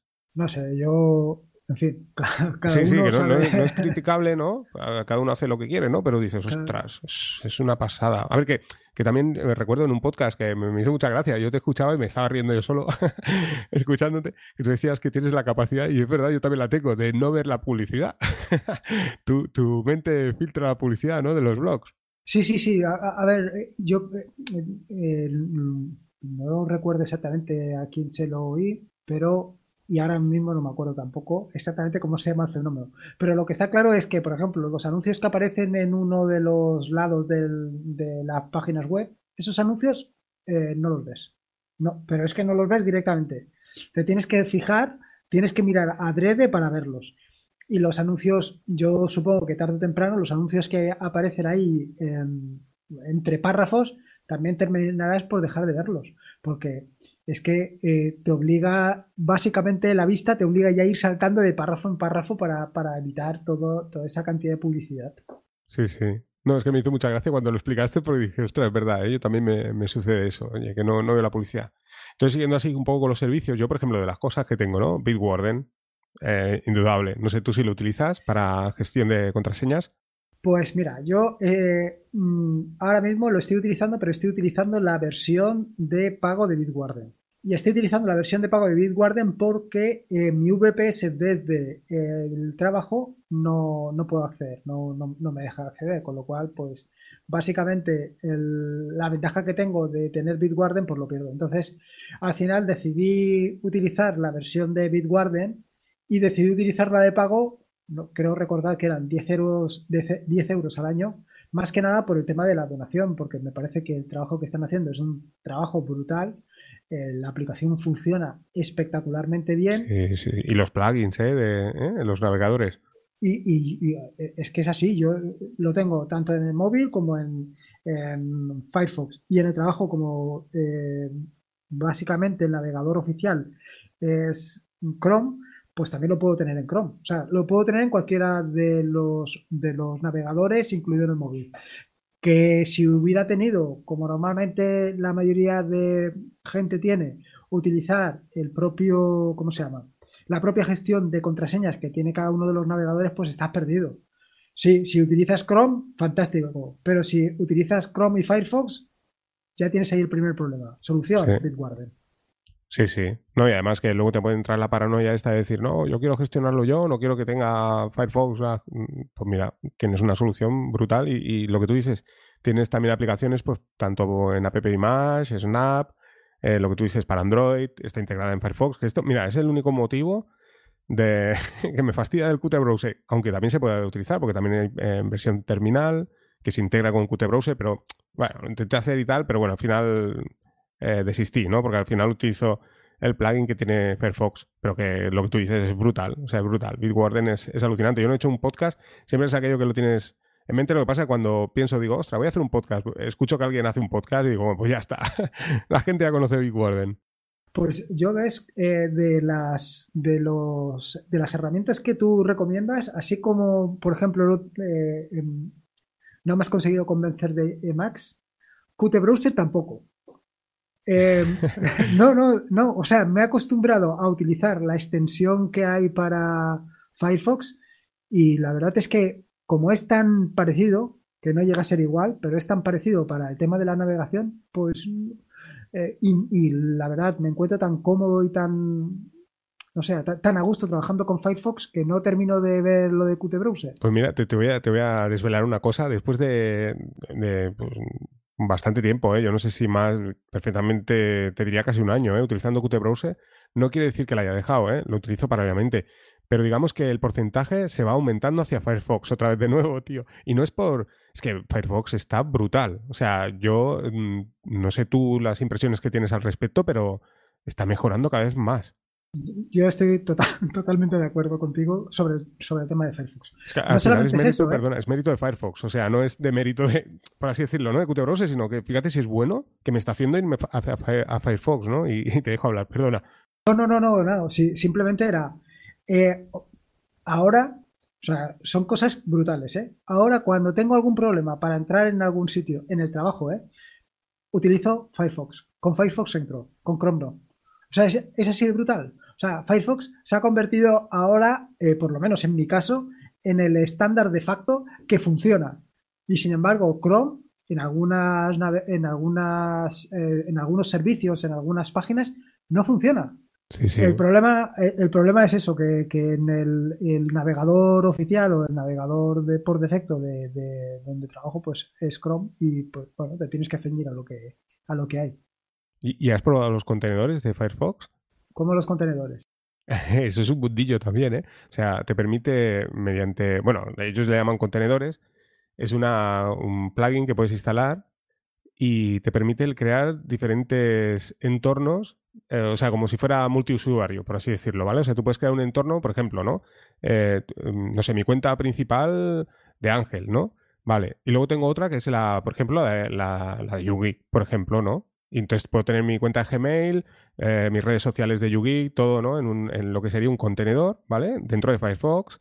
Y luego tengo otra, pues a, nivel ángel, ¿no? Mis cosas personales, ¿no? Yo qué sé, el taller del coche, ¿no? Con mi correo electrónico personal, etcétera, etcétera. Y luego puedes tener otra, pues yo, yo qué sé, pues para el trabajo, por ejemplo. Y bueno, así. No, yo eso sí que no lo he utilizado. Yo lo que he utilizado últimamente, además hice un podcast es sobre el tema del WSS, que es eh, pues un, entorno completamente separado para cada aplicación. Y lo hice porque una persona que escucha el podcast me comentó sobre la posibilidad de tener WhatsApp en el escritorio, eh, como poder lanzarlo fácilmente. Y lo utilicé para eso. Eh, además creo que publiqué los scripts para poder convertirlo y para poder hacerlo y la verdad es que está, está bien. Es igual que lo que hace Chrome para hacer aplicaciones de escritorio, pues lo mismo, pero con Firefox. Además, con, Firefox también ahora han integrado un nuevo plugin también. Lo que pasa esto ya esto daría otro podcast, ¿eh? que es el tema del traductor también de las páginas web, que esto antes no, mm, ¿sabes? Había muchos plugins, pero eran más bien de, yo qué sé, frases, etcétera, ¿no? O te, utilizaba, bueno, este también hace, ¿no? Al final acaban utilizando mediante la, digamos, la, API de, ¿no? de, de Google, eh, mediante la URL, ¿no? Te traduce la página al completo, ¿no? Aquello que dices, mira, veo un texto en inglés y mira, no tengo ganas de leerlo en inglés, lo voy a leer en castellano, ¿no? Y ahora todo esto, pues eh, digamos que lo han mejorado mucho más en, Firefox. Quiero decir que todos los complementos que vienen de Firefox es que son súper acertados. Lo del tema negro, todo lo de, ¿sabes? Todo lo que, va apareciendo es, es, alucinante. Quiero decir que es un entorno que dices, ostras, está, está genial. La verdad es que la idea que tuvieron la gente de Firefox, o la idea, o el cambio que hizo de tener las extensiones con el formato antiguo a que el formato de ahora sea completamente compatible con el formato de Chrome, ha sido un acierto brutal, porque claro, un desarrollador al final lo que quiere es desarrollar para, para quien más consume. Es que es así, porque hacer una aplicación para que solamente lo utilice una persona, pues al final es un poco ¿qué quieres que te diga? Sí, sí. Y luego, pues bueno, volviendo al tema de, los contenedores, y no los contenedores de, Firefox, ¿no? Eh, uno de los que sí que también te comenté y quería hacer un podcast al respecto es, pues bueno, un poco reduciendo el tema de, la nube en Cloud, que es tan pesada y todo el rollo, si quieres gestionar tus archivos en, a través de la interfaz web, ¿no? Desde un navegador, pues File Browser o otro servicio en Go también. No sé, este no creo que lo hayas probado, ¿no? Todavía. No, no, no, ese sí que no lo he probado. Lo he probado. File Browser. Sí, sí, es que se lo tengo escondido ahí bajo, ¿sabes? La manga. Quería hacer un podcast, ostras, pero hace ya meses, ¿eh? Y es que. Y también está muy vivo el proyecto, ¿eh? O sea, actualizaciones constantes, contenedor oficial para MD64, ARM. Es una pasada. Es. O sea, al final es eso, es un. Pues es una interfaz web, ¿vale? O sea, lo que tú ves en Nextcloud y ya está. O sea, no hay un servidor ni WebDAV ni ningún tipo de, servicio de sincronización de archivos, sino simplemente, pues esto, el ver eh, eh, los archivos te permite el poder también compartir archivos. ¿eh? También tiene multiusuario. y bueno, pues tú, igual que sucede con Nextcloud, o sea, puedes pillar un, archivo de tu nube, compartirla con alguien, dejarla. Yo, por ejemplo, esto que comentabas también no hace mucho con otra aplicación para sincronizar dentro de tu red local, pues yo ahora últimamente lo estoy utilizando por File Browser. O sea, yo cojo una, tú decides una carpeta de un directorio de tu, de tu servidor, ¿no? Imagínate tu Raspberry, ¿no? Tú dices, bueno, mira, esta, este directorio lo voy a utilizar a modo de nube, ¿no? Vale. Montas el contenedor File Browser y le dices, oye, mira, en la ruta de, esa, de ese directorio, esa es mi nube, ¿no? Hables, abres eh, File Browser, ¿no? Desde tu navegador y bueno, pues te aparece algo, no igual, pero parecido a Nextcloud, ¿vale? Eh, te aparecen todos los iconos y tal, te previsualiza las imágenes, los archivos de texto plano te los permite editar también desde el propio navegador y es súper ligero, ¿eh? O sea, tú miras el, ¿sabes? El consumo y es eh, memoria cero, eh, RAM, o sea, RAM cero, CPU cero, o sea, es como no tener nada. Y te permite, pues esto, sincronizar, o sea, perdona, compartir archivos. Entonces, dentro de tu red local, pues aquello que tú dices, ostras, tengo esto en, en mi Raspberry, ¿me lo voy a pasar al móvil o le voy a pasar a, a mi mujer un archivo, pues bueno, file browser, ¿vale? O sea, dentro de tu red local le compartes, lo envías por Telegram, claro, te aparece la URL interna de tu red local, pero puedes compartir de, ¿sabes? De, o ya sea desde tu móvil, ¿eh? A través de File Browser, o sea, lo que haces es subir un archivo desde el navegador web a, file, a través de File Browser a tu Raspberry o servidor y luego pues eh, te permite, la otra persona eh, recibe el enlace y te permite descargarlo. Madre mía, esto tiene una pinta brutal. Sí, sí, es una pasada. Ya te digo, tenía un podcast pendiente, digo, este hay que, esto hay que, hay que reventarlo aquí, ¿no? En el podcast, yo creo que ya no voy a hacer ni podcast porque, bueno, las características, lo estás viendo ahora. Sí, sí, claro que lo estoy viendo. Claro, es en Go y es cero, ¿eh? O sea, consumo cero. Yo, bueno, tengo montado tengo 4 o 5 ¿eh? file browsers, tío, porque, claro, al final eh, decidí, digo, mira, pues un directorio eh, tipo nube eh, interna mi red local, ¿no? Cosas personales. Otro, por ejemplo, contenido multimedia, por ejemplo, la música, ¿no? Lo que, lo que hablábamos, ¿no? Navidrom, pues vale, enlaces a misma carpeta Navidrom con, con file browser, ¿vale? Entonces, si yo, por ejemplo, pues hay un archivo de audio que digo, ostras, esta, esta canción y tal, mira, la quiero subir, pues la subo a través de file browser. Y bueno, pues todo esto, o sea, es una pasada. ¿eh? Te permite copiar, pegar, mover, bueno, todo. ¿eh? Con Browser, lo mismo que harías con Nextcloud, que volvemos a lo de siempre, ¿no? Nextcloud, eh, a mí me sale mal, ¿eh? Porque parece que, que desprestigio. Mira que, que, conocí personalmente a Frank Callister, que es el creador de Nextcloud, y todo, y estuve hablando con él, y, y, genial, ¿no? O sea, es una nube, es un proyecto alucinante, pero sí que es cierto que es lo que decimos. O sea, tú quieres hacer esto en concreto, Oye, pues si quieres hacer solo esto, no necesitas montar un Nextcloud. Te montas un file browser y genial. Mira, el único problema que tengo, Lorenzo, y ahora esto ya lo dejo en tus manos, es el tema de la configuración. Oye, por más que lo he intentado, porque mira, tiene el tema negro, tema oscuro, lo que te digo, multiusuario, eh, o sea, lo tiene todo, ¿eh? O sea, dentro de los propios usuarios de, la propia nube file browser, pues puedes compartir y tal. Pero lo que, ostras, he estado varias veces probando y no, no hay manera, es el tema de la configuración, ¿sabes? O sea, lo he abierto a la red mediante Traffic, perfecto, o sea, sin problemas. Pero el problema que le encuentro es que la configuración no se me exporta. No sé, a ver si tú, ¿sabes? Le metes mano y, ¿sabes? Si no, pues montas un artículo o algo, ¿sabes? Pero, pero no se te exporta, ¿Qué, te refieres con que no se te exporta la configuración? O sea, el, volumen de, de, Porque no lo haré bien, ¿no? El volumen de, de la configuración de File Browser, que, que, además está en la documentación, ¿eh? Pues lo, hago tal cual lo pone en la documentación y no se me exporta. Entonces, ¿qué pasa? Que claro, si por ejemplo actualizo File Browser, ¿vale? Se pierde, claro, la configuración, ¿sabes? Entonces, ah, claro, si lo abro a la red, esto es un problema, porque claro, eh, la contraseña de inicio me parece que es admin, usuario admin, contraseña admin, ¿no? A partir de aquí tú cambias la, el usuario contraseña, todo el rollo. Y claro, ¿qué pasa? Que, claro, si lo abro la red, imagínate, si, si actualizo el Docker y se me va a la olla, pues queda expuesto toda la red, ¿no? Entonces, bueno, esto es lo único que, ¿sabes? Que no, no he aceptado la tecla. Pero por lo demás, es brutal. O sea, como, como servicio es alucinante. Yo, vamos, de mis favoritos. O sea, y ves, y, y desarrolla un Go. No, no, vaya, tiene una, tiene una pinta muy, muy interesante para hacer muchas cosas que ya se me está calentando la cabeza. Le puedes poner también, bueno, es una pijada, ¿no? Pero eh, bueno, yo creo que irá mejorando, bueno, mejorando, ¿no? O sea, mejorando, yo creo que mejorar simplemente es añadir funcionalidades, porque mejorar ya que más se puede mejorar, o sea, consumo cero funciona perfecto. El tema está en que, por ejemplo, la página principal, pues eh, te aparece, bueno, una, una página espartana, ¿vale? Donde tú puedes, eso sí, puedes personalizar y poner un nombre. O sea, tú puedes poner Lorenzo, por ejemplo, ¿no? Entonces ya cuando accedes a la, URL, pues aparece la nube, te aparece Lorenzo, ¿no? Eh, pero bueno, supongo que con el tiempo, pues igual le van añadiendo, pues que se ve una imagen de fondo, le puedes cambiar el color, ya no lo sé, ¿no? Todo esto de momento, pues no, no está, ¿vale? Pero por lo demás es alucinante, o sea, y, funciona, ya te digo, fantásticamente bien, o sea, sin problemas, es perfecto. Y sobre todo el tema del consumo, tío, es que, y en una Raspberry, pues imagínate, es que ya te digo, yo tenía 4 o 5 montadas, o sea, cada vez que levanto un servicio o algo así, ¿sabes? Mediante script, ¿no? Como tú decías, pues levanto, cuando es algo así de, ¿sabes? Un director y tal, pues levanto un file browser, y mira, aunque no lo vea, pero bueno, ahí está, ¿sabes? Es igual que el, que el web ¿no? Que te consume cero, pues dice, mira, un web un file browser, que eso también lo tenía así. O sea, mira, yo, yo llego a montar, imagínate, Lorenzo, aquí un poco, porque mira, otro de los que tengo montado de, de Docker es el de SyncIn, ¿no? Al final, pues ya paso de hacerlo por ni por paquetería, ni por Snap, ni historia, sino un Docker de SyncIn y listo, ¿no?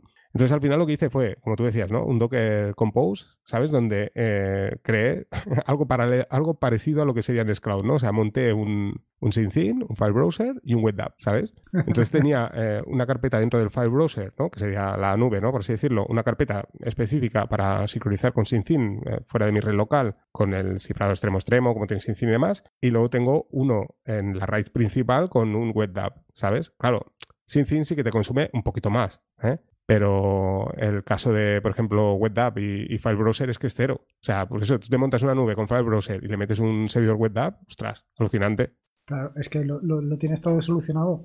Ahí ya es ir a más a más.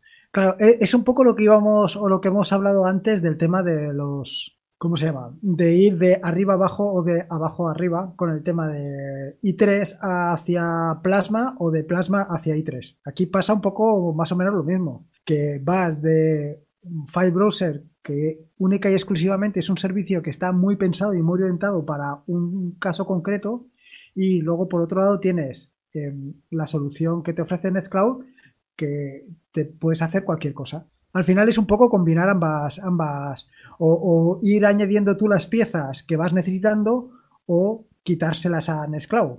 Luego, luego también hay otro, otro, otro contenedor que estoy seguro que no lo has visto porque quizás no, no ha dado tiempo ¿eh? a escuchar el podcast de, de, Mosquetero Web que grabé con él hablando de fotos. Otro servicio en Go. Siempre, siempre, tú ya, ya, ya, lo ves. De hecho, este file browser estaba en la lista de hace un mes y medio que no sé si recuerdas que estuve haciendo varios, hablaba de algunos servicios, ¿no? Y decía, bueno, eh, otro en Go, otro en Go, porque claro, tenía la lista ahí, digo, y este estaba ahí en la lista. Pero bueno, otro en Go. Pues ahora te digo, Lorenzo, eh, Photoprims, un servicio para gestionar tus fotos. O sea, la alternativa a Google Fotos, también desarrollado en Go. Lo tengo por aquí, si no, ahora te lo enviaré, el enlace. No, ese lo, ese lo tengo, ese lo tengo, lo tengo instalado y además creo, creo recordar que hice un podcast. Ah, sí, era ese el que tú hablaste. Ostras, pues yo precisamente en el podcast, ostras, me quedé muy... porque pensaba, ah, pensaba que era otro servicio que también probé. Yo cuando escuché tu podcast pensaba que era otro servicio que o sea, el servicio en sí parecía algo más como si fuera una red social tipo, no, bueno, Instagram, digo yo, porque tampoco, la verdad es que no tengo ni, Instagram, ¿no? Pero era un rollo más así. Pero bueno, este no, este es más para gestionar tus fotos personales. Desde luego, esta, esta, esta es sin lugar a dudas la alternativa a Google Fotos. Ahí la has dado, pero en, todo el centro. ¿eh? Es sin lugar a dudas porque además cuenta con hasta la inteligencia de, Google para el tema de la clasificación de las fotografías y todo. ¿eh? La has probado, ¿no? La has probado esto, ¿no? Sí, sí, sí, es uno de los, de los 28 contenedores que, que estaba revisando ahora, que efectivamente está ahí levantado y funcionando perfectamente. Ah, te, lo decía también por lo de la inteligencia de Google, que es alucinante, ¿eh? cuando te empieza, yo, yo le comentaba, ¿no? O sea, tenía fotos que aparecía una bicicleta, un autobús, y te pone eso sí, me salía en inglés, ¿sabes? La palabra ponía bus, bicycle, pero te lo iba clasificando, ¿sabes? Digo, hola, pero qué pasada. O sea, esto, ¿sabes? No sé si lo, has llegado a probar eso de la inteligencia. Sí, sí, sí, sí, sí. Lo, estuve jugando con él bastante tiempo, pues para ver efectivamente hasta dónde llegaba y que si realmente era eso, o, sea, si, si, realmente era inteligencia o simplemente era, pues eso, me, cuatro cositas, pero no, no, funciona muy bien. La verdad es que funciona, mm, pero que muy bien. Sí, sí, ¿ves? Y lo que decimos, ¿no? O sea, tú al final, pues por ejemplo, tienes Nextcloud, tienes una nube como File, tienes una nube como... Sí, puedes gestionar tus fotos y todo el rollo, pero ostras, este servicio es que funciona más ligero. O sea, sí que es verdad que la indexación, pues es la indexación, pero después la previsualización de las imágenes y todo el rollo es mucho más rápida, pero infinitamente más rápida que no utilizan un Nextcloud, por ejemplo. Y entonces, pues para, gestionar tus fotos, pues oye, más acertado utilizar este servicio que no montarte un Nextcloud, que sí, un Nextcloud te puede servir bien para subir las, fotos a, la nube, ¿no? Para, o a tu servidor, por así decirlo. Pero yo creo que la gestión de las imágenes es muchísimo mejor un servicio de este tipo que no un Nextcloud. Claro, al final es un poco combinar exactamente las necesidades que tienes tú. Que a lo mejor no necesitas, pues, eh, por ejemplo, un, editor de texto eh, que viene por defecto en Nextcloud, pero sí que vas a necesitar, pues, algo un poco más potente como puede ser eh, que para editar, sea, para editar, para tener tus fotografías perfectamente catalogadas, tus fotografías y tus vídeos perfectamente catalogadas, pues, pues te va a venir perfecto. Claro, el inconveniente de todo esto es que eh, depende de dónde lo quieras instalar, pues vas a necesitar más o menos recursos. Y a lo mejor al final, pues un poco pensar que mm, te va a costar cuatro duros, pues no es tan así.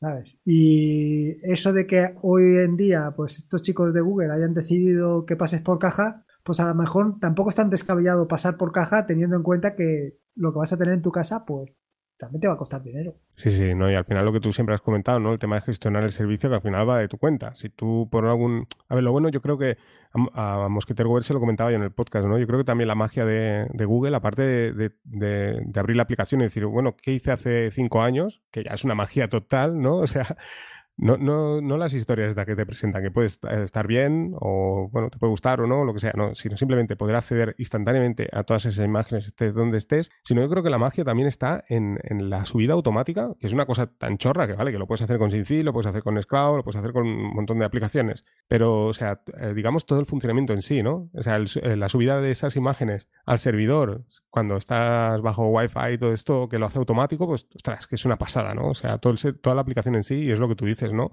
Al final yo creo que sí que vale la pena quizás pagar, ¿no?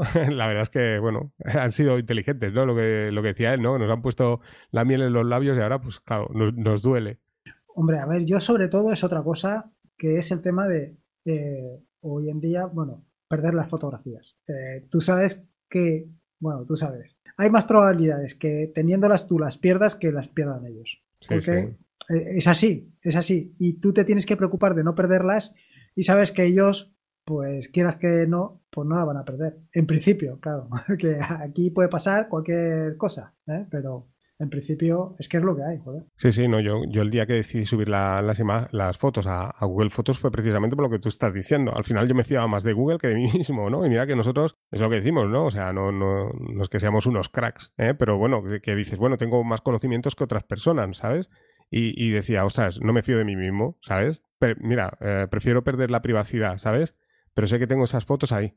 ¿sabes? Y, ese fue el motivo, ¿sabes? De subirlo a Google Fotos, porque, eh, pues eso, a nivel privacidad, pues dirías, no la subo nunca, ¿no? Aunque no tengo nada que, que, esconder, ¿no? Pero sí que es cierto que dices, ostras, al final saben todo de ti, ¿no? Tienen toda tu vida, ¿no? Hay todo, todo lo que estás haciendo diariamente. Pero bueno, es la garantía, ¿no? De decir lo que tú dices, ¿no? Es muy difícil que ellos tienen réplicas, ¿no? En diferentes lugares de sus servidores y tal, que es lo que tú dices también, ¿no? Puede llegar un momento que, yo qué sé, que haya algún problema, podrías perder la cuenta. Incluso podrías cambiar, a mí me pasa a veces, ¿eh? Una cosa tan chorras como eh, eh, en el correo electrónico decir, oye, voy a cambiar la contraseña y me equivoco a la hora de, escribir o, digo, ahora la apunto, ¿sabes?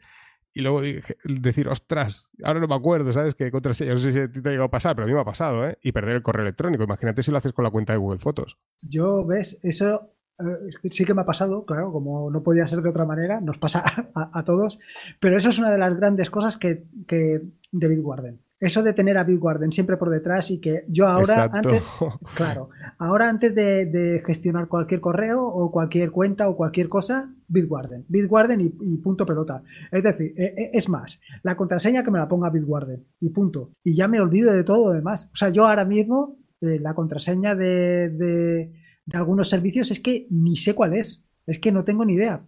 Pero es que tampoco me interesa. Eh, para eso está Bitwarden. Sí, sí, a mí me pasa exactamente igual y es lo que tú dices. Yo también llegué a la conclusión esa, dije, bueno, aquí está la magia de Big Warden también, ¿no? Que al final te despreocupas y, oye, sabes que lo tienes. Y luego, eh, mira, pues un servicio que seguro que tú tienes o has tenido en un momento determinado y que yo pensaba que no iba a tener, eh, un servicio de estos que, tengo alojado en el VPS es MediaWiki. Sí, sí, sí. sí que lo, sí lo, y de hecho lo monté, pero eh, está descontinuado, ¿no? El proyecto o algo así. No, tengo ni idea, pero lo he estado utilizando para hacer pequeños proyectillos, pequeñas cositas, y la verdad es que como funciona tan bien, es tan sencillito y tan, y tan práctico, pues eh, justo para... Eh, es un poco eso, ¿no? Que es la pieza que necesitas justo o la pieza del puzzle que cabe justo en ese sitio. Y para hacer ese tipo de cositas, pues a mí me ha venido muy bien, muy bien. Y últimamente, pues mira, lo tengo ahí en el servidor y de vez en cuando alguna cosita que me hace falta o alguna nota que quiero tomar o que no sé dónde hacerlo, lo tengo ahí y ya está. Pues sí, yo, yo lo monté hace, pues hará dos meses o tres también, recordando, ¿sabes? Lo que estábamos hablando, ¿no? Rememorando los viejos tiempos de montar en la Raspberry, todo esto lo monté hace, y bueno, pues lo monté por, por Docker y genial también, ¿ves? En la Raspberry, perfecto. Yo lo que sí que tengo corriendo ahora es el DokuWiki también, ¿vale? Que es, bueno, es similar. La MediaWiki, o sea, lo que mola es que se ve como la Wikipedia, ¿no? Es el formato de la Wikipedia, ¿no? Y además la sintaxis de, la Wikipedia. Claro, a, mí el tema de la el tema de la ¿cómo se llama? de la media de la media wiki, ¿no? Eso es. El tema de la media wiki lo que no me tal es el rollo de tener, claro, de tener que aprender una sintaxis nueva. No es que sea nada del otro mundo, pero es que ya tengo tan de la mano el tema del Markdown que es que me sale así de... E, es más, eh, o sea, yo actualmente, tanto en el trabajo como en cualquier otro sitio, lo único que utilizo para tomar notas y para cualquier cosa, incluso para hacer informes, para, para cualquier cosa, es Markdown. Lo tengo muy de la mano. Entonces, pensar ahora en volver y aprender otro sintaxis que solamente lo voy a utilizar en concreto en una cosa, se me hace un poco cuesta arriba. Pero MediaWiki tiene Markdown. Ah, pues, pues, pues, pues la verdad es que no no he utilizado yo el Markdown de, de MediaWiki. No, por eso que creo que no, tiene su propia sintaxis, ¿no? MediaWiki tiene un, bueno, o sea, DokuWiki tiene una, MediaWiki tiene otra, ¿no? Y luego pues está, claro, Markdown, ¿no? O sea, yo, sí que en DokuWiki hay una forma ahora, hay una, un plugin, por eso que lo estuve testeando y no hace mucho tampoco. Siempre ves, es lo que decimos, ¿eh? en la sombra, y probando cosas y, y, buscando lo mismo que tú. Y ahora te voy a hacer un adelanto, ya verás. No, a ver, eh, yo por lo que veo es eso, ¿no? O sea, por una parte tenemos MediaWiki, te lo digo porque es un podcast, y además es un podcast que tengo grabado desde hace, yo te diría hace un mes y medio, pero bueno, eh, por una parte tienes em, DokuWiki, ¿vale? DokuWiki tiene su sintaxis, mediante, hay un par de plugins que estuve testeando, porque yo eh, opino exactamente, ¿ves? Sin hablar contigo, pensamos lo mismo. O sea, digo, me da rabia tener que utilizar la sintaxis de DokuWiki y yo pienso, ostras, estos chicos, el, producto este es muy bueno, pero, ostras, podrían haber em, dejado que, fuera compatible con la sintaxis de, Markdown, ¿no? Que sería lo suyo. En MediaWiki, pues lo que te digo, me parece que lo vi descontinuado, pero luego no hace nada, mm, vi que estaba otra vez como funcionando, no sé, o encontré un fork o algo así, ¿no? Dije, bueno, pues vale. Y lo que sí que he estado probando, tú imagínate, Lorenzo, por un momento, una wiki que tú pudieras enlazar una raíz de tu, de tu servidor que pusieras archivos Markdown y te creara una, una wiki. Eso sería muy interesante. ¿Te imaginas que además estuviera desarrollado en Go? no me digas. pues hay, hay, una wiki, hay una wiki muy, muy, muy liviana, ¿vale? Muy, muy sencilla, muy básica. Eh, bueno, yo le puse WikiGo, tengo ahí el, eh, de, hecho, fíjate, tengo el, el, Docker creado desde hace ya meses y con la idea de hacer un artículo, hay un repositorio en GitHub que lo encontré el proyecto y quería ponerme en contacto con el desarrollador también para, para ah, pues eso, decir alguna cosilla. Y sí, sí, es una, es, esto. O sea, al final es un, está genial, ¿eh? Es muy sencillo, pero es lo, es lo que buscamos nosotros, ¿sabes? Sin, haberlo hablado. O sea, tú, tú eso, una, un directorio de tu, ahora te pasa el enlace, y ya te digo, tengo el podcast grabado y todo, ¿eh? Es un, es un, un directorio, eso sí, la, la, extensión tiene que ser .txt, pero la sintaxis es Markdown, ¿vale? Tiene su buscador, por lo tanto, tú en el buscador y funciona, ¿eh? Lo bueno es que funciona, ¿sabes? O sea, yo le metí, imagínate, tengo toda, como tengo el paper, ¿no? De, Dropbox, tengo mil y pico eh, notas ahí, ¿no? De, artículos, de cosas. Imagínate, ¿eh? O sea, fíjate si lo puse a prueba, ¿eh? Le metí, no sé, era del orden de los 1300 eh, archivos Markdown, los metí ahí, los solté ahí en la carpeta. Eso sí, ya te digo, tiene que estar en formato TXT, aunque reconoce la sintaxis Markdown y le metes en el buscador, por ejemplo, Emacs, y ostras, te, te, muestra el buscador todas las notas que llevan la palabra Emacs, por ejemplo, ¿no? Y es una wiki. Luego también cuando entras, pues puedes editar. Tiene un editor básico en Markdown y puedes editar. O sea, imagínate qué, qué pedazo de servicio. Estás rompiendo mi productividad por momentos, ¿eh? pues sí, sí. Ya te digo, ahora te pasaré el enlace y bueno, ya te digo, tengo el Docker ahí, pero bueno, que está el, quiero recordar que está el Docker file en, el, en, el, repositorio, esto que hablamos al principio, ¿no? Que es un poco la ventaja de Docker, el desarrollador pues ha dejado el Docker file y tú te lo puedes construir también. Y nada, fantástico. Pues ahora ya te digo, es muy, muy, muy sencillo. O sea, tiene una página principal, ¿vale? Y luego, pues lo que te digo, es, el funcionamiento es tan básico como ese, ¿no? Eh, pues eso, dejas ahí las notas. Eso sí, a mí me hubiera gustado que hubiera sido que pudieras hacer directorios y, por ejemplo, hacer un directorio, por ejemplo, Linux, lo que decíamos, ¿no? Un directorio Max. En este caso no. Tienes que soltar todas las notas ahí a, granel y ya se encarga eh, esta wiki de, de, buscar y gestionar todas las notas. Bueno, pero al final es un poco de saber cómo funciona y tenerlo preparado, ya está. Tampoco. Bueno, habrá, hay que darle una oportunidad, hay que darle una oportunidad. Pues, pues este es uno de los que tengo montados también en la Raspberry de los Dockers. Así que, mira, pues está, está genial.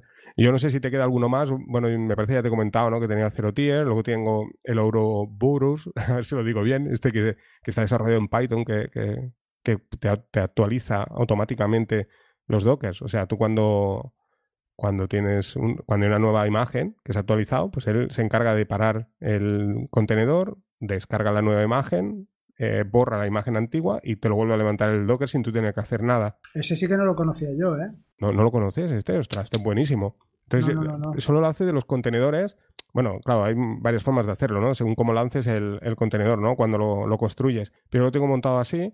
Entonces, eh, pues esto, eh, o sea, tú arrancas, imagínate, tienes cinco dockers, ¿vale? Y tú dices, quiero que se me actualicen, solo se actualizan los dockers que están corriendo en ese momento. Entonces arrancas el contenedor, el, Ouroboros este, ahora te lo pasa el enlace, y él se encarga de esto. Va al Docker Hub, va mirando, y, si hay alguna imagen nueva, pues él se encarga de hacer esto. Está el Watchtower, que el Watchtower lo que te hace es exactamente lo mismo, pero tiene el inconveniente de que te deja las imágenes antiguas, que esto es un inconveniente porque, claro, si es un, por ejemplo, el Navidroms se actualiza muy a menudo, hay determinadas imágenes que si se actualizan muy a menudo, pues claro, te va dejando un montón de imágenes y luego, pues yo qué sé, igual pasan cinco meses, miras y dices, madre mía, todo lo que hay aquí metido, ¿no? En cambio, pues este otro hace exactamente lo mismo y lo que te hace es eso, eliminar las, las imágenes antiguas. Sí, yo el que conocía, el que conozco o el que he utilizado es Watchtower. Pero este otro no, no, no, no lo conocía. me estás hundiendo la productividad por momentos, ¿eh? o sea, que te estoy dando ahí deberes a tope. Hombre, el File Browser, el, la Weekend Go, eso ya, ya te digo, eso eran dos bombazos ¿eh? que tenía ahí preparados. Y lo del. Este, el oro. Bueno, no lo sé decir, tío. Ouroboros. ¿eh? Se escribe Ou, Ouroboros. Se escribe, ¿vale? Pues ahí te, lo pasaré el enlace y si no, pues ya lo dejaremos en las notas del programa. Este, pues es muy bueno. La, has encontrado, ¿no? No, no, no, no, no, todavía no, todavía no, no, no, no, me he puesto a buscarlo, no me he puesto a buscarlo porque estoy todavía con los, estoy todavía ojiplático. Tengo los ojos que parecen, vamos. Vas con delay, ¿no? Vas ahí, por detrás ahí mirando, todo está ahí, vamos. Sí, sí. No, a ver, ya te digo, lo de la wiki es un puntazo, es un puntazo. Mira, el único defecto que tiene es que, claro, no es responsive, ¿no? La, la, no se adapta a versión móvil. Este es el único pega, ¿no? Por así decirlo me, recordar, bueno, sí se puede previsualizar, claro, puedes ver las notas y tal, pero ostras, previsualiza perfecto el Markdown, ¿eh? O sea, es genial. Y luego te permite editar, imagínate, es una pasada, puedes crear notas. Claro, es verdad. Eh, tengo el artículo también, ves, si es que, es que soy un desastre. O sea, igual que sucede con las wikis, ¿no? O sea, tú dices, vale, hasta ahí genial, ¿no? Pero, ostras, me estás diciendo que está cerrado, que... No, no, o sea, tú, tú sabes que las wikis en la URL, en el buscador, si pones, por ejemplo, imagínate, vas a abrir una nueva nota de, del famoso Ouroboros, este, ¿no? Claro, pues eh, pones en la URL, ¿no? De la wiki y luego pones Ouroboros, ¿no? Entonces, si no existe, te crea esa nueva entrada, ¿no? En la wiki. Pues este, esta wiki en Go también te lo hace. O sea que, y luego ya pues te sale el editor de texto en Markdown y tú vas creando la nota y la guardas y ya está. Y se te queda guardada en el servidor. O sea, genial. No, eso es brutal. Eso es brutal, brutal. pues, Ángel, lo vamos a tener que dejar aquí, ¿eh? Porque ya me, has hundido, hundido, bastante la productividad, ¿eh? Yo, yo creo que voy a estar un par de semanas encerrado en, el, en un convento de clausura, eh, además guardando voto de silencio para poder ponerme al día con toda la, vamos, con todo lo que me ha dado. Sí, sí, está, está genial. Bueno, tú ya lo ves que yo, aunque no grabé podcast, en la sombra estoy ahí, ¿sabes? Buscando ahí, buscando, ¿no? Y, probando cosas, como tú. Y nada, pues no, está genial. Ya, ya, pues eso, ya si no, pues ya tú también haces algún artículo y esto sobre el tema, que es interesante. Tú que también tienes, eh, pues eso, una, una, gran cobertura, porque son servicios alucinantes. Yo creo que vale la pena, ¿sabes? Hacer eco de estos servicios súper interesantes y que, y que los proyectos continúen. Ya te digo, eh, sobre todo el de File Browser está muy vivo, ¿eh? O sea, es un proyecto que, que tiene actualizaciones constantes también. Sí, no, no, no. A, ver, me he quedado con, estos tres, por lo menos, me he quedado para, para, darles un poco de un poco de caña, ¿sabes? Porque a mí me parecen muy interesantes, ¿eh? Muy interesantes. Sobre todo para dos o tres ideas que tengo eh, ahí dándole vueltas y que las tengo ya medio terminar y que me van a venir fantástico. Pues muy bien. Pues nada, pues ha sido un placer, Lorenzo, ha sido un placer uh, hablar contigo. La verdad es que llevamos casi, yo creo que llevamos más de tres horas aquí. El podcast es un poco más corto, pero nosotros aquí hemos estado hablando antes también. Y nada, ha sido un súper placer. La verdad es que ha sido un podcast sin guion. ha sido un podcast loco, ¿eh? Un podcast loco. Bueno, al final e, es lo que se, lo que se basaba, ¿no? Al, al principio pensábamos hacer un guion, que es lo que decíamos, ¿no? O sea, súper guionado para el resto de podcast. Luego al final eh, nos llevan eh, por otros senderos de lo que nosotros tenemos pensado y cuando queremos hacer eso es un podcast lo hacemos en plan anárquico a nuestra bola, pero al principio iba a ser esto, ¿no? Iba a ser una pequeña charla un poco de dónde estamos, ¿no? Dónde estábamos hace, hace dos años o tres, ¿no? Y dónde estamos ahora, ¿no? Y cómo vamos evolucionando, ¿no? Con el tema de tanto de BIM, Emacs, Docker, y todo esto y un poco pues eso, al final dar a, conocer estos pequeños servicios súper interesantes, ¿no? Que, es lo que le gusta a la gente. Sí, bueno, quiero decir, al final guion guion eh, por escrito no teníamos, pero más o menos es lo que dices tú, los temas que queríamos tratar y el y digamos el sendero que nos habíamos marcado es un poco lo que hemos seguido. Yo creo que, que lo hemos tocado todo, nos hemos, bueno, todo, todo lo que queríamos tocar, lo que eh, se han abierto eh, nuevos caminos a seguir a punta capazo, así que... Pues muy bien. Pues eh, bueno, pues yo lo dejaría aquí, no tienes nada más, ¿no? Que decir o que Lorenzo. No, no, no, no, no, no, no. Ya, ya, ya, ya, ya, tengo bastante, ¿no? No quiero darte la oportunidad de que sigas hablando para seguir hundiéndome mi, mi productividad. la verdad es que me parece que no me he dejado nada en la recámara, ¿eh? Ahora ya estoy perdido, ¿eh? Ahora tengo que volver a buscar, ¿eh?